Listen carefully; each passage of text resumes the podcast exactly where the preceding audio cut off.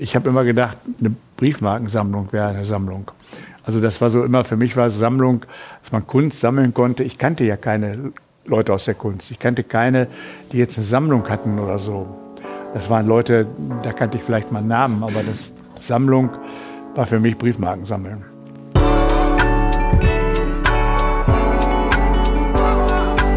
Was mit Kunst? Ein Podcast von und mit Johann König.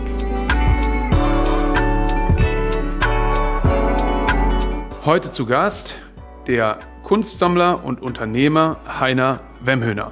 Dies ist die erste Folge, die wir im China Club aufgenommen haben im Rahmen der Collectors Talks. Äh, deshalb hört ihr so ein bisschen Hintergrundgeräusche und die Reihe wird jetzt fortgesetzt, hat ein bisschen gedauert. Ähm, es gibt noch einen anderen Podcast auf Englisch, der heißt König Kunst.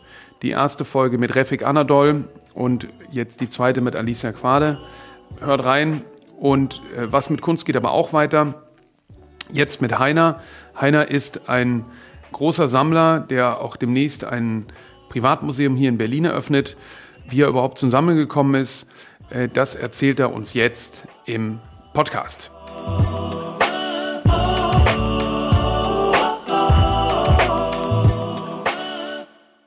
Lieber Heiner, vielen Dank, dass du dir die Zeit nimmst, äh, mit mir und vor euch zu sprechen.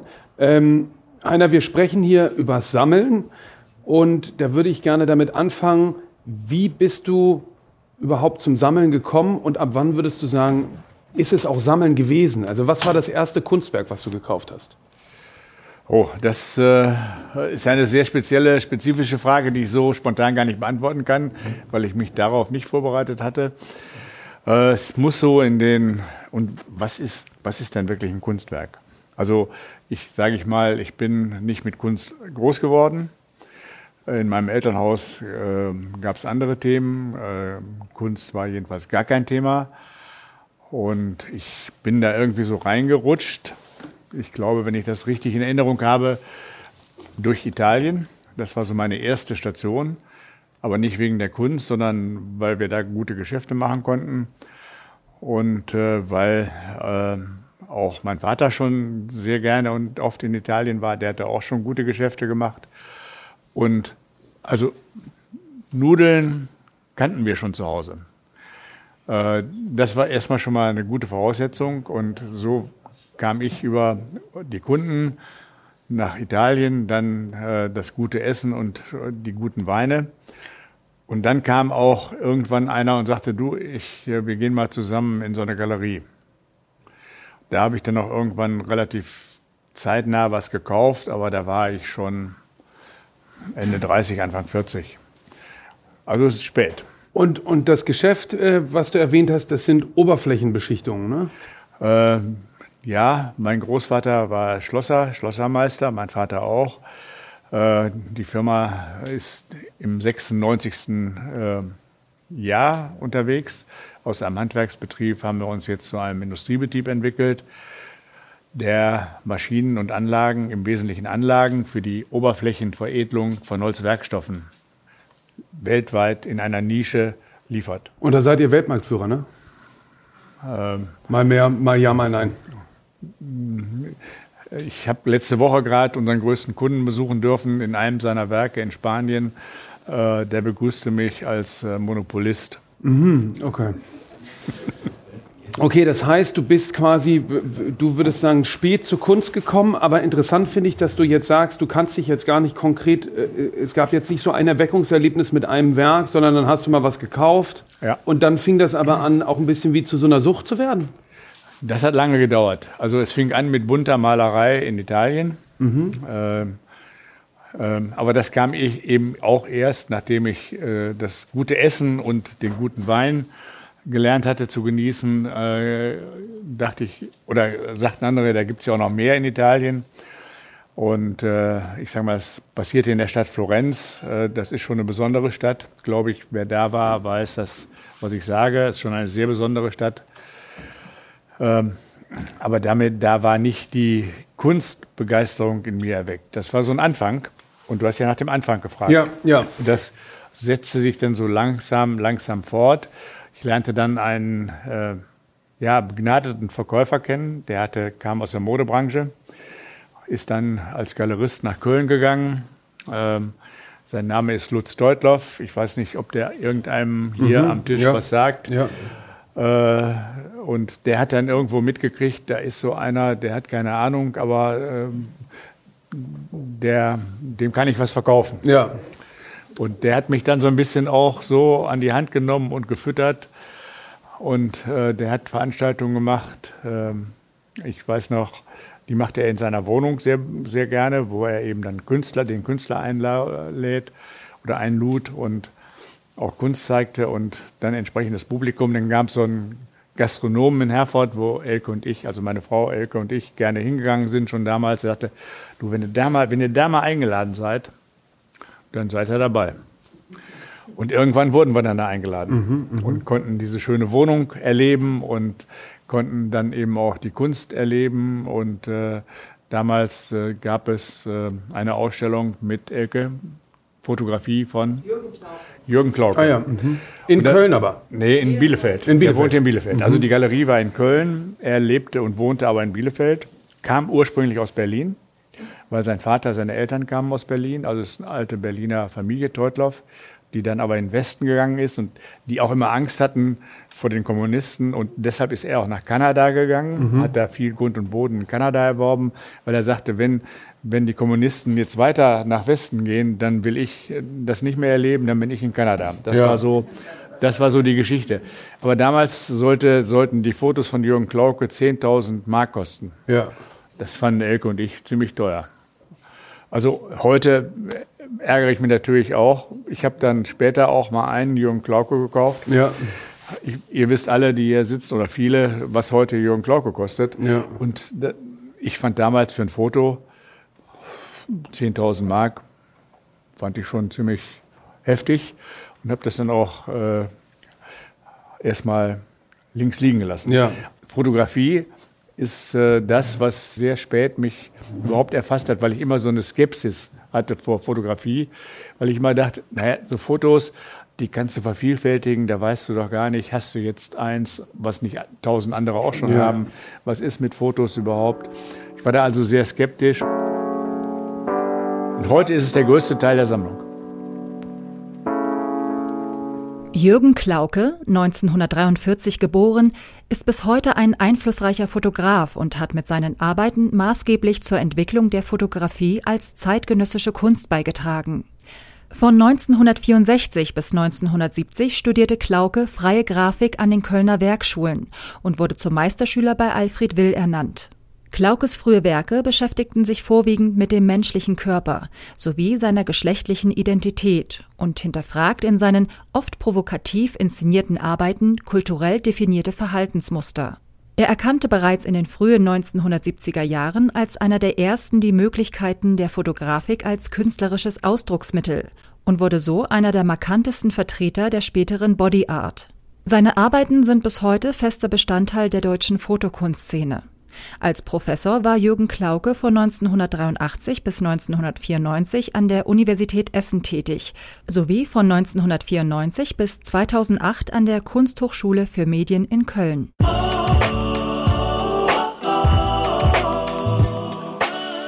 Warum ich auch so frage, ist, weil was ich eben sehr interessant finde an Elke und deiner äh, Sammelleidenschaft, ist, dass es ja nicht nur eine Sammlung Wemhöhner gibt, sondern eigentlich mehrere.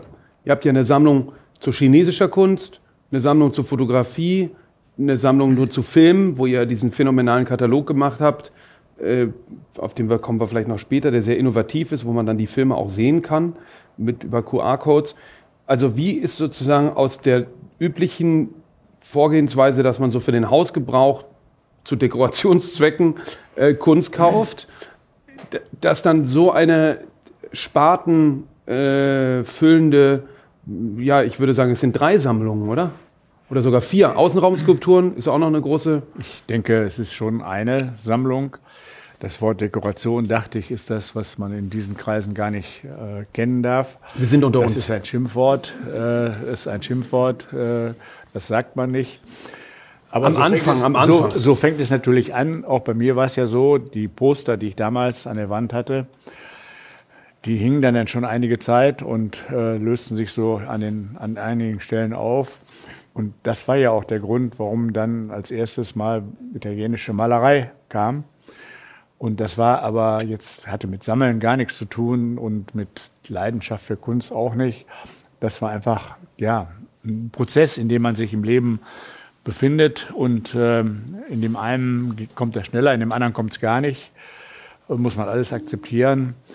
Es war ein langer Weg und äh, du hast ja gerade schon versucht, äh, mir das äh, Stichwort dazu geben, äh, was ich eben noch nicht beantwortet hatte. Wann ist eigentlich eine Sammlung eine Sammlung? Ich habe immer gedacht, eine Briefmarkensammlung wäre eine Sammlung. Also das war so immer, für mich war es Sammlung, dass man Kunst sammeln konnte. Ich kannte ja keine Leute aus der Kunst. Ich kannte keine, die jetzt eine Sammlung hatten oder so. Das waren Leute, da kannte ich vielleicht mal Namen, aber das Sammlung war für mich Briefmarken sammeln.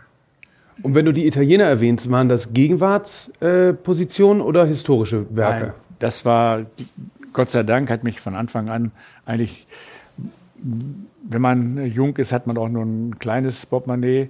Also heute bin ich dankbar, dass ich gleich auf zeitgenössische Kunst äh, gekommen bin. Es waren damals äh, italienische Künstler, die mir gut gefallen haben. Ähm, aber ich wusste gar nicht, ob die einen Namen oder nicht hatten. Aber ich wusste, so andere Kunst konnte ich mir gar nicht leisten.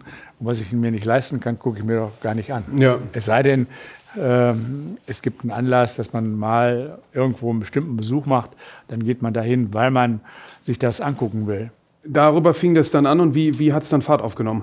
Ähm, also am Anfang war die Fahrt sehr gemächlich. Ja. Ähm, es, wurde, es wurde dann äh, anders als im Jahr 1996 der damalige Wirtschaftsminister Wolfgang Clement nach Herford kam, um dort am Freitagabend in der Sparkasse vor einem eingeladenen Kreis von Unternehmern und anderen Leuten aus der Stadt einen Vortrag gehalten hat, ähm, Wahlkampf Ihr seid doch äh, hier in Ostwestfalen so nah an Hannover dran. Da ist demnächst die Expo im Jahr 2000, also vier Jahre später. Und ihr habt noch nie Geld aus Düsseldorf gekriegt. Und ich habe so eine Idee, ihr seid doch hier so eine Möbelindustrieregion. Ja. Äh, aber die Möbel, die ihr macht, naja, die sind so, ja, Design wäre so ein Thema. Und er hatte sich so eine Idee, er wollte äh, so ein äh, designorientiertes äh, Projekt aus Düsseldorf unterstützen. Am Anfang hieß das dann auch das Projekt Haus des Möbels. Ich persönlich war eigentlich an dem Abend schon ganz begeistert. In der Nacht hm, ist unser Sohn geboren, Philipp. Ähm, also Elke wusste, ich bin auf dieser Veranstaltung, aber ich wusste auch, sie kann mich jede Minute anrufen. Und sie rief mich dann auch an. Nach der Veranstaltung gingen wir noch in ein anderes Restaurant und der Anruf ereilte mich kurz nach Mitternacht. Ja, und unser Sohn kam so halb drei zur Welt. Es war alles sehr eng eingetaktet. Ja. Das war jedenfalls der Anfang. Ähm, einer Idee, aus dem dann das Marta entstand. Ich glaube, ich weiß nicht, ob wie weit der Tisch, das, ich glaube hier dem Tisch, müssen ja. wir das Marta nicht erklären in Herford. Genau, das Marta Herford ist, glaube ich, das einzige Museum in Deutschland von Frank Gehry, ähm, was eben eine, heraussticht durch seine besondere Architektur. Äh, ist es nicht ein Möbelmuseum geworden, sondern ein Museum äh, für Gegenwartskunst. Ja. Und ich glaube, einen kleinen Designteil gibt es, ne? ne? Also Marta ist ja ein Kunstwort. Äh, also nicht, ist nicht gemeint die Mata, ja. so, sondern ist ein Kunstwort. Steht für M für Möbel, Art für Kunst und das kleine A hinten für Architektur Ambiente. Mhm. Also da ist dann irgendwie versteckt Design drin. Das heißt, man hat versucht, aus dieser Anfangsidee ähm, die so ein bisschen beizubehalten, aber das ist gescheitert, weil die Möbelindustrie zu der Zeit, es war nach, nach, nach Wende, mhm. also Ende 90er Jahre waren die, nach der Wende wollten alle Leute Möbel kaufen, wie jetzt momentan übrigens in dieser Zeit auch wieder, Gott sei Dank, für mich jedenfalls. Ähm, und die haben gesagt, Leute, also lasst uns mit eurem Design und diesem ganzen Kram in Ruhe. Wir wissen schon Möbel, wir verkaufen die sowieso und wissen gar nicht, wie, dass wir die, wann wir die liefern sollen. Also lasst uns damit in Ruhe. Aber diese Idee mit dem Geld war mal in der Stadt und es waren ein paar Leute, die gesagt haben, Mensch, wenn da Geld kommt, dann geben, ist ja toll. Und wir können, für mich war es so, kommen Leute in, nach Herford, Kunden von uns, ja, was machst du mit denen? Musste abends essen gehen. Aber dann war es, mehr konnte man denen nicht bieten. Und mit so einer Idee, dass da noch vielleicht irgendein Design Center oder irgendwas entstand, vom Museum war keine Rede am Anfang, war natürlich die Attraktivität groß, äh, sich daran erstmal zu beteiligen. Das war für mich der, der Schub. Und aus diesem, nachdem die Müllindustrie dann in den Jahren drauf sagt, pff, lasst uns damit in Ruhe, wollten wir aber das Geld aus Düsseldorf haben. Ja. Die Expo war im Jahr 2000, die war vorbei. Es war immer noch kein Geld da, weil die, das Land hat da gesagt, ja, Geld haben wir euch versprochen, aber wir haben es momentan gerade nicht. Und wir haben weitergearbeitet und weitergedacht und dann kam irgendwo die Idee, ja, man könnte doch, äh, wenn, die, wenn es schon kein Designmuseum wird, äh, ein Museum für zeitgenössische Kunst machen. Und ähm, das war so die Zeit, wo dann einer die Idee hatte, Jan Hutt anzusprechen dafür.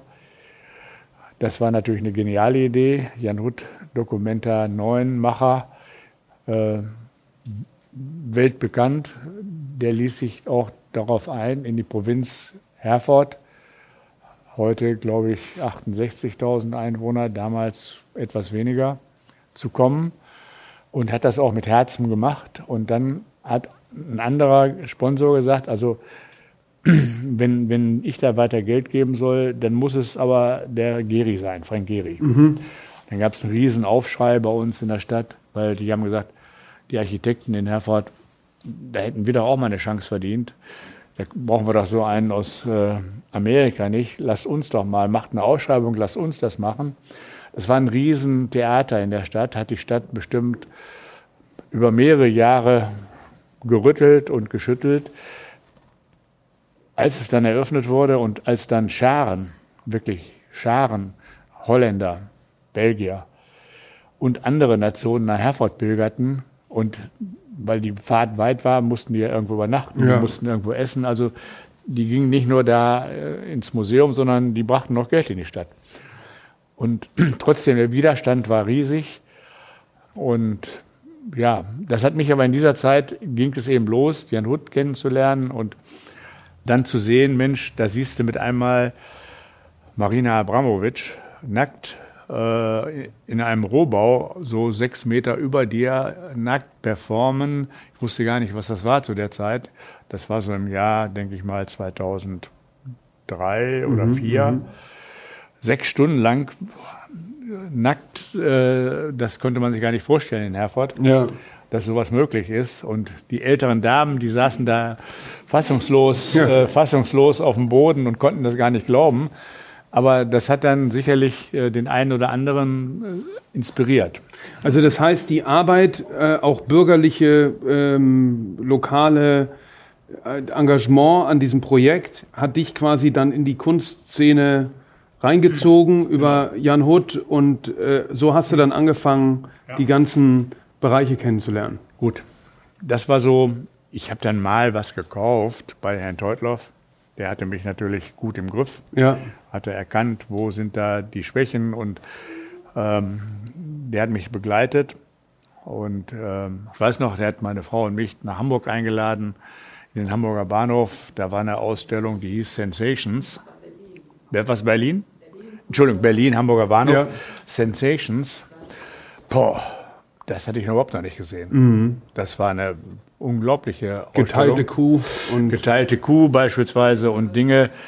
Äh, wir waren beide ziemlich geschockt. Äh, aber es war irgendwie ist auch viel hängen geblieben mhm. durch solche, durch solche Ereignisse. Und dann auch dann, was in Herford selber vor Ort passierte. Das war schon gut. Und da muss man sich vorstellen, das Martha wurde im Jahr 2005 eröffnet. Aber im Jahr 2003 gab es in einem gegenüberliegenden Gebäude auch schon, weil Jan Huth kam 2002 in die Stadt und hatte auch gewohnt, kam aus Gent. Dann äh, hatte er eine junge Assistentin, Andi Meester, hieß die. Die hat eine Ausstellung geplant in dem gegenüberliegenden Gebäude. Ähm, da hat Björn Melgard eine Ausstellung gemacht. Das war ein Videokünstler aus Norwegen, glaube ich. Ja. Der äh, äh, diese Ausstellungseröffnung äh, wurde vom Landrat verboten.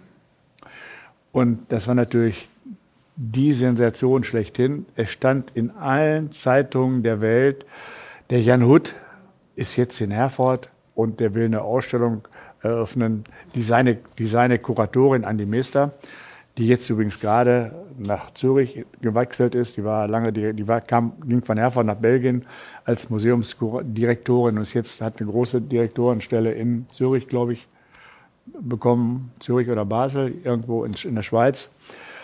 Da ging es in der Ausstellung ging es eigentlich darum, dass äh, das, was man im Video sich angucken, im, im Internet sich angucken Ein Snuff-Video, ne? Oder sowas war das? Video, Kunst ähm, hat er da präsentiert und das, äh, und dann gab es ein Gerücht, äh, es sollte eine Ziege, Ziege äh, zur Eröffnung in Latex gehüllt werden. Und dann hat, er, hat, hat der Landrat gesagt, diese Ausstellung wird verboten. Und das, das war natürlich eine bessere, bessere Marketinggeschichte, hätte keiner erfinden können. Herford war in, in der ganzen Welt mit einmal in allen Medien. Und wie kann das denn sein? Da ist Jan Hut, der hat die Dokumenta 9 gemacht. Der ist so erfolgreich in Gent. Der, den kennt die ganze Welt. Und da wird jetzt seine erste Ausstellung verboten, die, wie gesagt, nicht er konzipiert hatte, sondern unter seiner Regie seine Kuratorin Andi Meester, die heute, wie gesagt, auch entsprechend in, äh, ganz weit oben als Direktorin ist. Äh, das sind so Zeiten, die haben wir beide und vielleicht der ein oder andere hier am Tisch äh, live miterleben dürfen. Das hat uns natürlich fasziniert und angebaggert.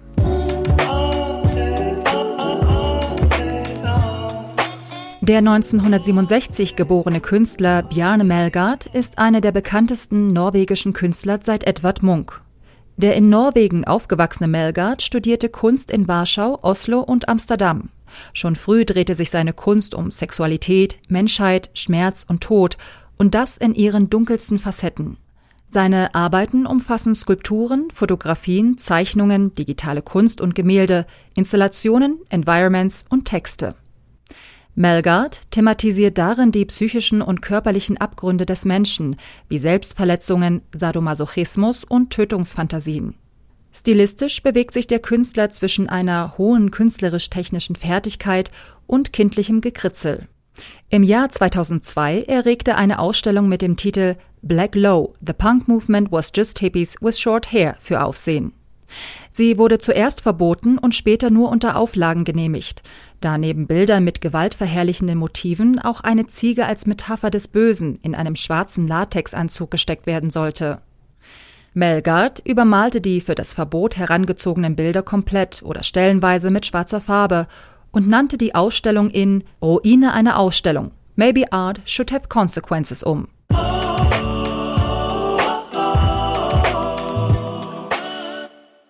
Aber lustig, mit dem Bjarne Melgert planen wir eine Ausstellung gerade. Und der hat mich damals auch, obwohl ich ja in der Kunst groß geworden bin, bin ich als junger Mann mal äh, in die Sammlung Falkenberg gefahren, mhm. so vor über 20 Jahren, und war da eben auch tief irritiert von diesen äh, Analsex mhm. habenden äh, Affen, äh, kennst du die Arbeit? Nein. Nein. Äh, es ging, also es, ich glaube, es ging ihm ja eigentlich, ich weiß gar nicht, worum es da ging. Natürlich habe ich die Ausstellung angesehen. Es ging im Grunde nur um dieses Thema. Aber das Thema, er, er wollte eigentlich nur zeigen, jeder kann das sehen. Und ich meine, wenn es jeder sehen kann, heimlich oder zu Hause, dann kann ich es ja auch im Museum sehen. Oder in einer Ausstellung sehen. Ich glaube, das war seine brillante Idee. Heute würde man über sowas sich kaputt lachen. Aber damals war die Zeit, Martha kam, kam frisch nach Herford. Der Rohbau auf der anderen Seite, ähm, es war ja noch nicht fertig, war noch nicht im Martha, aber es war schon unter der neuen oder der, über, der, über der, unter der Regie von Jan Huth. Das hat in Herford noch keiner gesehen. Und dass eine Ziege in Latex äh, da, das war übrigens ein Gerücht, das war gar nicht vorgesehen. Aber der, der Ausstellungskatalog kam auf den Index für jugendgefährdende Schriften. Und ich meine, das muss man erstmal schaffen mit der ersten Ausstellung. Und wie war das dann, als das, weil das ist ja, um ähm, ähm, dem vielleicht quasi so eine Art Bild zu geben, es gibt ja mehrere Bände der Sammlung mit unterschiedlichen äh, Schwerpunkten. Du hast ja dann auch, was ich sehr sympathisch fand, auch, ich glaube, das habe ich vor vielen Jahren auch mal im Handelsblatt gelesen, dass du eben intuitiv und subjektiv persönlich sammelst. Und du hast dich ja dann, glaube ich, vom Teutlauf einfach auch frei gemacht und hast jetzt nicht irgendeiner Beratung gefolgt, sondern du kaufst die Dinge, die dir begegnen, aber dann doch ja in, in gewissen Medien- und Spartenbereichen. Also das ist ein Prozess gewesen, ähm, den man vereinfacht sagen kann, ich verstehe nichts davon, ähm, meine ich ehrlich und nicht äh, jetzt irgendwo, weil ich mich hier irgendwo kokettieren, mhm. kokettieren will. Ähm, ich kaufe, was mir gefällt. Das war immer mein, mein Ziel, weil ich, ja, ich habe das nie als Investment gesehen. Ich habe das irgendwo immer als Bereicherung in meinem Leben gesehen. Und äh, dass das zunehmen konnte, war eigentlich dem äh, gut gehenden Geschäft zu verdanken. Das muss man ja auch nüchtern sehen. Ja. Das ist sicherlich auch eine Voraussetzung. Das eine geht ohne das andere schwer. Und ich bin immer meinem Bauchgefühl gefolgt und habe mich immer ja so emotional äh, leiten lassen. Eben auch, dass ich gesagt habe, nee, äh, für so einen Klauke 10.000 Mark, pff, sind die verrückt. Heute lache ich, ist natürlich scheiße, hätte ich man alle gekauft. Ähm, äh, nee, das waren ja keine, die, mich hat nicht, mich hat in dem Fall ja nicht die Qualität der Arbeiten gestört, sondern mich hat in dem Fall eigentlich der Preis gestört für Fotografie.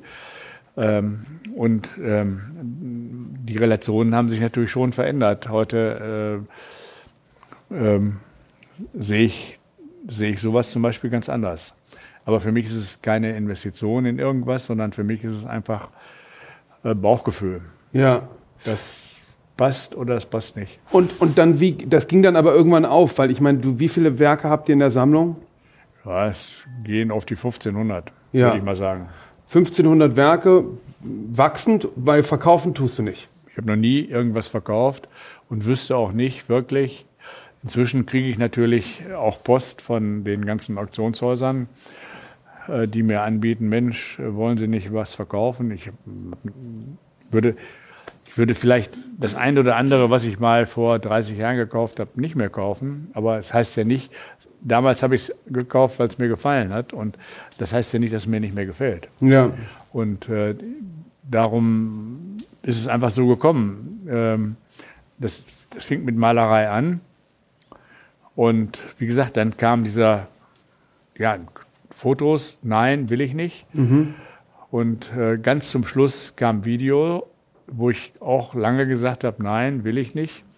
Das erste Video, hab, weil ich gesagt habe, Video, da kennt doch jeder der DVD, ich, ich gebe dir ein Video, du machst dir eine Kopie und, und weiß ich, mit wem du diese Kopie alles noch gibst, wie viele Kopien du von der Kopie wiederum machst, war für mich so, Malerei ist für mich unique. Das ja. kann man nicht kopieren, aber Fotografie oder ein Video war für mich tabu. Das erste Video habe ich deshalb auch erst 2010 gekauft. Und da sind wir jetzt hier beim Thema China, im China-Club, wo ich damals schon Mitglied war. Ich glaube 2000, wann ist der China-Club gegründet? 2003. 2003.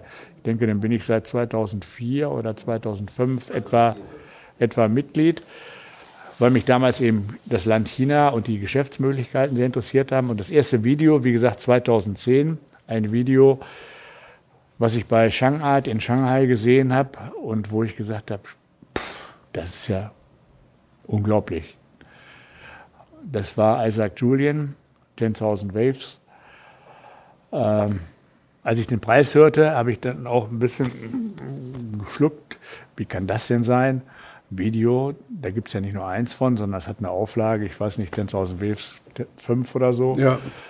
Ähm, ich habe dann geschluckt, aber ich war so fasziniert von diesem Video, dass ich gesagt habe, das musst du jetzt haben. 10.000 Waves von Isaac Julian ist eine immersive Filminstallation, die auf mehreren doppelseitigen Leinwänden projiziert wird.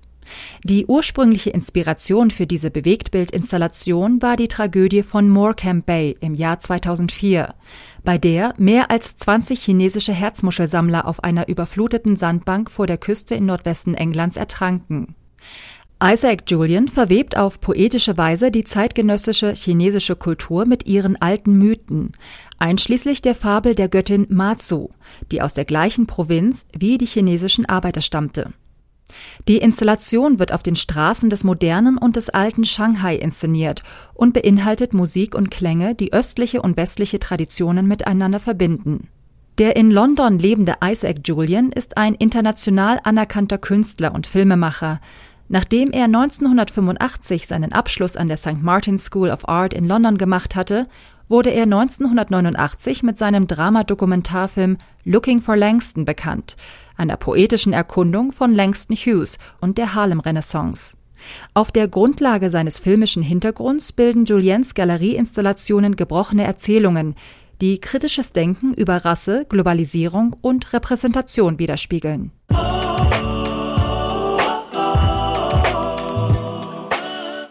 Und ein Jahr später kriegten wir eine Einladung nach New York. Das MoMA hatte das gleiche Video gekauft. Allerdings, ich glaube, wir haben eine 5-Kanal, 5 Kanal, 3, 3 und die hatten, glaube ich, 9. Und dann sind Elke und ich äh, nach New York geflogen, äh, ins, um diese Einladung MoMA. Und wir waren, das war Wahnsinn. Ach, das ist das erste Mal, seid ihr ins MoMA gekommen durch diesen Bezug einer ja. eigenen Arbeit, die dort ausgestellt war? Ja, die, das MoMA hatte die, in, hatte die, wir hatten die eben in drei Bildschirmen ja. und die MoMA hatte in neun Bildschirmen und viel größer noch ja. und haben die da gezeigt. Und ich habe jetzt gerade gehört, äh, dass Isaac, dass das MoMA gerade eine weitere Arbeit von Isaac angekauft hat. Mhm. Und ja, kann man eigentlich sich weiter, wenn man einem, wenn einem die Arbeit so gut gefällt, die gefällt uns immer noch ja. sensationell, super gut. Dann kann man auch äh, weiterhin, ähm, das ist übrigens äh, ein Foto aus dieser Videoarbeit, kann ich gerne gleich mal rumgehen lassen. Das ist also ein Buch, was das erste war, was wir gemacht haben, über interessanterweise über asiatische Kunst. Ja, und davon gibt es eben noch fünf, ne? Oder vier, vier weitere Kataloge in dem Umfang? Äh, sechs, glaube ich. Ne? Sechs. Fünf oder sechs? weitere eben zum Thema Fotografie? Ja, ja, das war das erste war jetzt äh, Fokus Asia, das zweite war Fotografie, dann kam ähm, Skulpturen, dann kam Malerei. Interessant, weil Malerei war, das An war der Anfang und es kommt jetzt relativ spät ein Buch dazu. Ja. ist auch interessant. Und Fotografie schon ganz vorne, wo eigentlich äh, Fotografie gar keine Rolle gespielt hat. Aber die Sammelleidenschaft fing eigentlich mit dieser Begegnung mit dem, was da im Martha in Herford passiert ist, an. Das war, glaube ich. Aber was ich interessant finde, diese Vorbehalte, die kenne ich ja von ganz vielen, ja. Und dann kaufen die vielleicht auch mal ein Video und lassen sich dazu hinreißen, aber nicht 50. 30, hm, was hat denn 30 oder 30? Ja, also äh, was hat denn die Ecke dazu gesagt? Ähm. Die Ecke hat ihm ein Video geschenkt zu Weihnachten. Ich habe ihm äh, zu Weihnachten ein Video geschenkt mein Weihnachtsgeschenk. Und, äh, aber du fandst das, du hast das, hab, du fandst das immer gut. Ich fand Video schon immer gut. Nein, aber auch dieser. Was, da bleibt dir ja nichts anderes. Keine Wahl, muss man mitgehen. ja. ja. Mein Mann ist Leidenschaft. Und dann fing das in China auch so an, dass du dann angefangen hast, das Land über die Kunst zu entdecken und da so eine riesige chinesische Sammlung aufzubauen. Das fing anders an. Das fing schon früher an. Also ich äh, war das erste Mal in meinem Leben 1985 in Peking und 1988 in Shanghai und fand das damals eigentlich. Hm. Aber wir konnten dort Geschäfte machen mit dem chinesischen Staat und wir haben dann 86, ab 86 eine gute langfristige Geschäftsbedingung mit China aufbauen können. Das waren zum Schluss so fünf bis 8 Prozent unseres Jahresumsatzes, mal ein bisschen mehr, mal ein bisschen weniger, aber kontinuierlich. Hatte ich aber Leute für, weil wie gesagt, das hat mich damals äh, nicht interessiert. Ähm, bin immer mal wieder da gewesen, aber habe immer hm, dieses China bis 89 war anders als dann hat sich das entwickelt. Platz auf dem himmlischen Frieden äh, war das Stichwort. Seitdem hat sich China geöffnet in jeder Beziehung und ich habe dann irgendwo 2001, 2002 gemerkt, du kriegst gar keine Anfragen mehr. Die Kunden kaufen keine Maschinen mehr. Oder das Land. Oder dann bin ich da wieder hingefahren und habe gesehen, boah, das ist ja ganz anders. Und ja, ich saß sofort auf einer Messe da gibt es Maschinen, die sehen so aus wie deine, aber sind eben nicht von dir. Steht ein anderer Name drauf. Sind nicht von dir. Und dann gab es für mich eigentlich damals äh, relativ schnell die Entscheidung zu treffen, entweder du verlierst den größten Markt der Welt, 2003, dachte ich schon, das wird der größte Markt der Welt, was, was er heute ist, in jeder Beziehung, für alles egal ob du, egal was man macht, ja. Bleistifte oder Kunst oder Autos oder Mode, was auch immer. Ja. Ähm, das war mir damals dann relativ schnell klar und dann habe ich gesagt, es gibt zwei Möglichkeiten. Du verlierst den Markt komplett oder du musst selber dahin. Dann gibt es ja so viele, die haben so Zwischendinge gemacht, Joint Venture und diesen ganzen Kram. Alles, ich habe es von Anfang an alleine gemacht ohne Partner. Man braucht auch keinen Partner. Auch das ist so eine irrige Vorstellung, dass immer noch Leute denken, man braucht einen Partner in China. Wenn sie Waffen herstellen wollen, müssen brauchen sie einen Partner in China. Wenn sie Chemie, chemische Produkte herstellen wollen, bestimmter Art, brauchen sie einen Partner. Mhm. Früher brauchte man einen Partner, wenn man Autos herstellen wollte. Auch das ist jetzt schon geändert. Im Grunde brauchen sie, brauchten sie damals schon nicht 2003 oder 2004 für 90 Prozent der Produkte brauchten sie keinen Partner. Mhm, 2005 haben wir dann diese Firma gegründet und in der Zeit musste ich erstmal einen Standort finden. China ist ein großes Land. Ich wollte immer nicht nach Peking, ich wollte immer nach Shanghai. Ja. Ich wollte immer in die Nähe von Shanghai, weil es ist so eine weltoffene Stadt. Ähm, die hat mir immer gut gefallen. Ähm, auch andere Teile von Peking, man, aber man muss ja auch sehen, Maschinen müssen auch mal transportiert werden und wenn man dann nah am Hafen ist, ist gut und Darum sind wir dann in der Nähe von Shanghai untergekommen, 160 Kilometer nordwestlich, wo wir inzwischen letztes Jahr haben eine zweite Firma dort eröffnet und seit 2003, als ich eben oft in China war, habe ich mich eben, da hat man am Anfang musste ich mit den Behörden viel sprechen, kriegte Termine und hatte dann eben auch Zeit zwischendurch. Was macht man in der Zeit? Ich bin dann zufällig durch Galerien gestolpert und hatte das Glück, am Anfang gleich in die beste zu gehen. So kommen Shangart Galerie von Lorenz Helbling, ein Schweizer, der aus Hongkong kommend sich dann in China selbstständig gemacht hat und glaube ich immer noch einer der Top-Galeristen Chinas ist und jetzt auch wieder zurück mit, einer, mit einem anderen Galeristen in der Schweiz was macht. So hatte ich also das Glück, von Anfang an die richtige Galerie auch zu erleben. Und in der Galerie habe ich dann auch viele Jahre später, eben 2010, das Video von Isaac Julian gekauft. Aber so fing es an, so langsam Interesse. Und das ist dann sehr langsam, sehr, sehr langsam gewachsen und hat dann eine gewisse Geschwindigkeit aufgenommen. Und dann hast du ja angefangen, ähm, auch viele Ausstellungen zu organisieren, äh, mit Unterstützung hier von dem Philipp, der auch heute da ist, der Philipp Beumann. Ähm, und ich glaube, wie viele Ausstellungen habt ihr gemacht mit der Sammlung? 20? Nee, sechs, sieben. Sechs, sieben? Was ist da quasi dann der Motivator, Kontexte herzustellen, Ausstellungen aus dem Bestand der Sammlung zu kuratieren, das mit anderen zu teilen? Warum, warum machst du das? Kunst möchte doch gesehen werden. Kunst möchte doch nicht im Lager stehen und eingepackt, eingehüllt sein. Kunst möchte gesehen werden. Und die Menschen möchten das auch sehen. Und darum muss man Möglichkeiten schaffen, dass das möglich ist. Und eine Wohnung ist natürlich, äh, ja, das ist für die Familie schön, aber äh, es gibt ja Dinge, die möchten viele sehen. Und darum gibt es ja auch Museen und darum sind die so beliebt und darum kommen so viele Menschen dahin.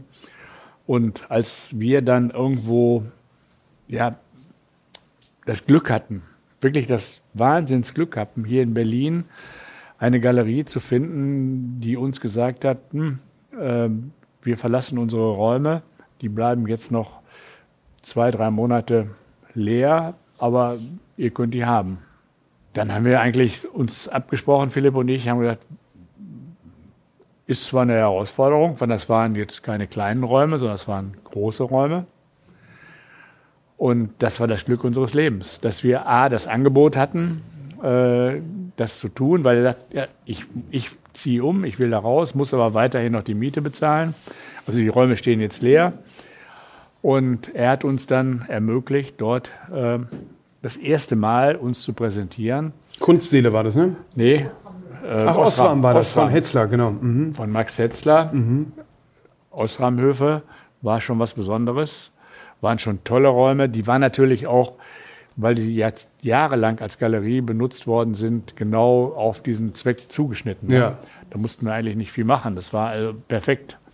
Ich glaube, diese Ausstellung äh, die war gut. Und dann bist du darüber, hast du gemerkt, was das für eine Freude ist und äh, dann hat das Fahrt aufgenommen. Dann kam Kunstseele und ich glaube in, in, in Mailand. Nein, dann kamen wieder Angebot, dann kamen wieder Angebote von anderen. Hat auch hat gedauert, das hat sich rumgesprochen. Ja. Also nach Osram haben wir erstmal auch eine Pause machen müssen. Aber dann hatten einige das im Betrieb, im, im Kopf. Und äh, genauso denke ich, äh, ist schön, wenn, wenn, wenn das so funktioniert. Mhm dass Menschen bereit sind, äh, Dinge mit anderen zu teilen. Und jetzt, ähm, ich glaube, es ist schon die zweite Ausstellung gewesen. Ähm, gibt es eine Kunsthalle in Berlin? Vielleicht willst du dazu noch was sagen? Du sprichst von dem Festsaal. Festsaal, genau. Einen der letzten Festsäle. Du sprichst von einem Festsaal. Ich habe dann irgendwo seit 2015, 16 gesagt, Mensch, du hast jetzt so viele Chancen hier bekommen von netten Leuten. Du musst mal selber gucken, was gibt es denn in Berlin für dich? Und dann haben Philipp und ich äh, uns etliche Dinge angeguckt.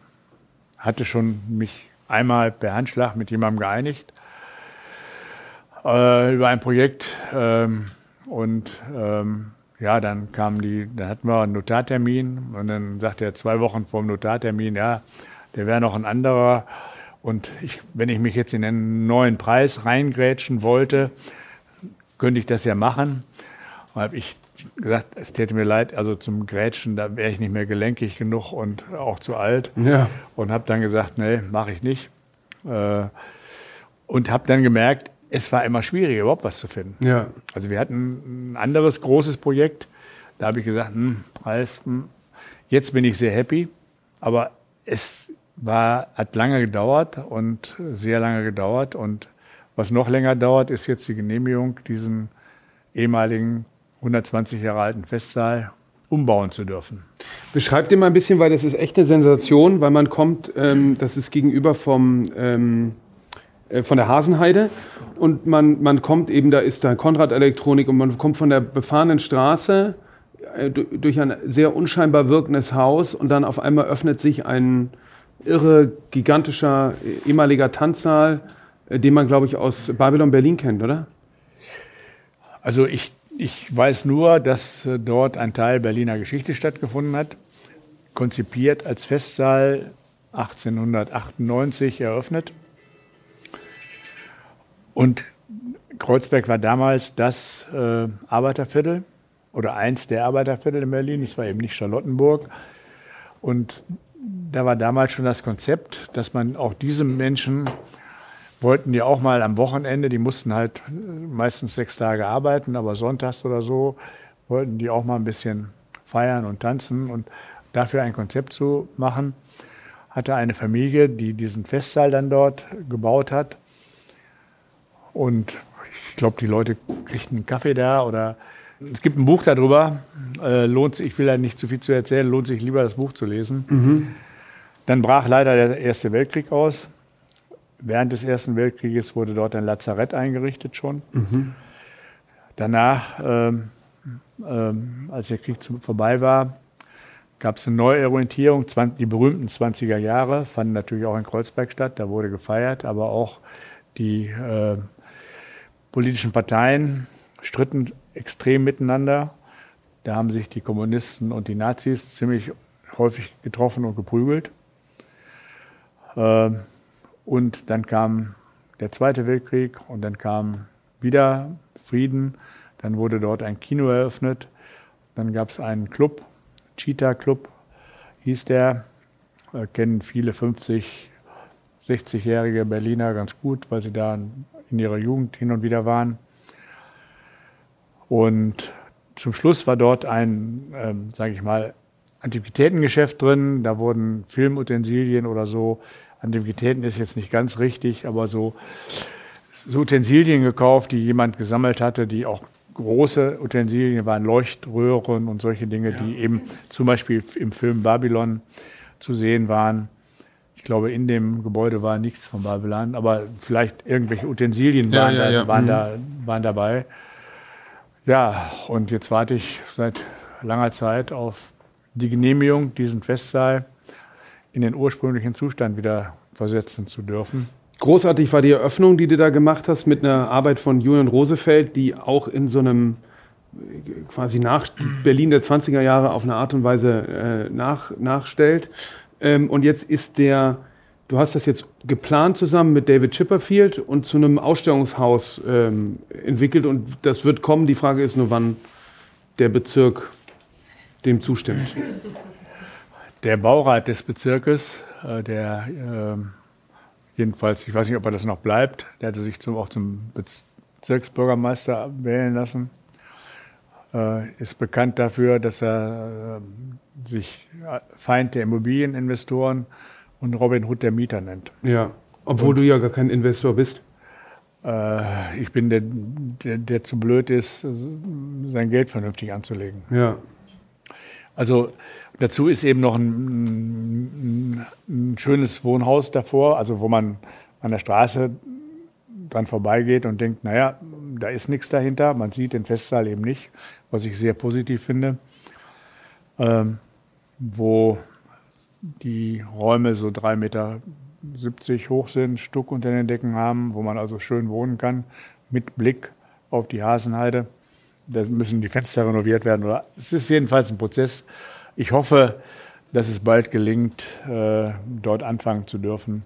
Und ich hatte gehofft, mit Herrn Chipperfield, der ja hier auch, denke ich mal, in Berlin nicht unbekannt ist, der hier 80 Mitarbeiter beschäftigt, dass der den Kontakt zu den Behörden hat und zu den Handwerkern und zu den Leuten, die man braucht, damit es dann positiv wird.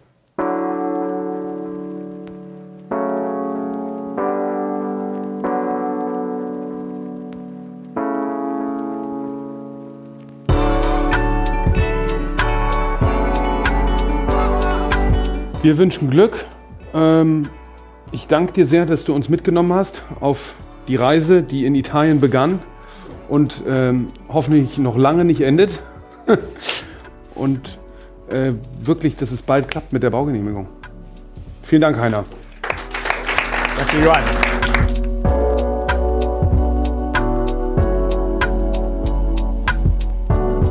Was mit Kunst? Ein Podcast von und mit Johann König.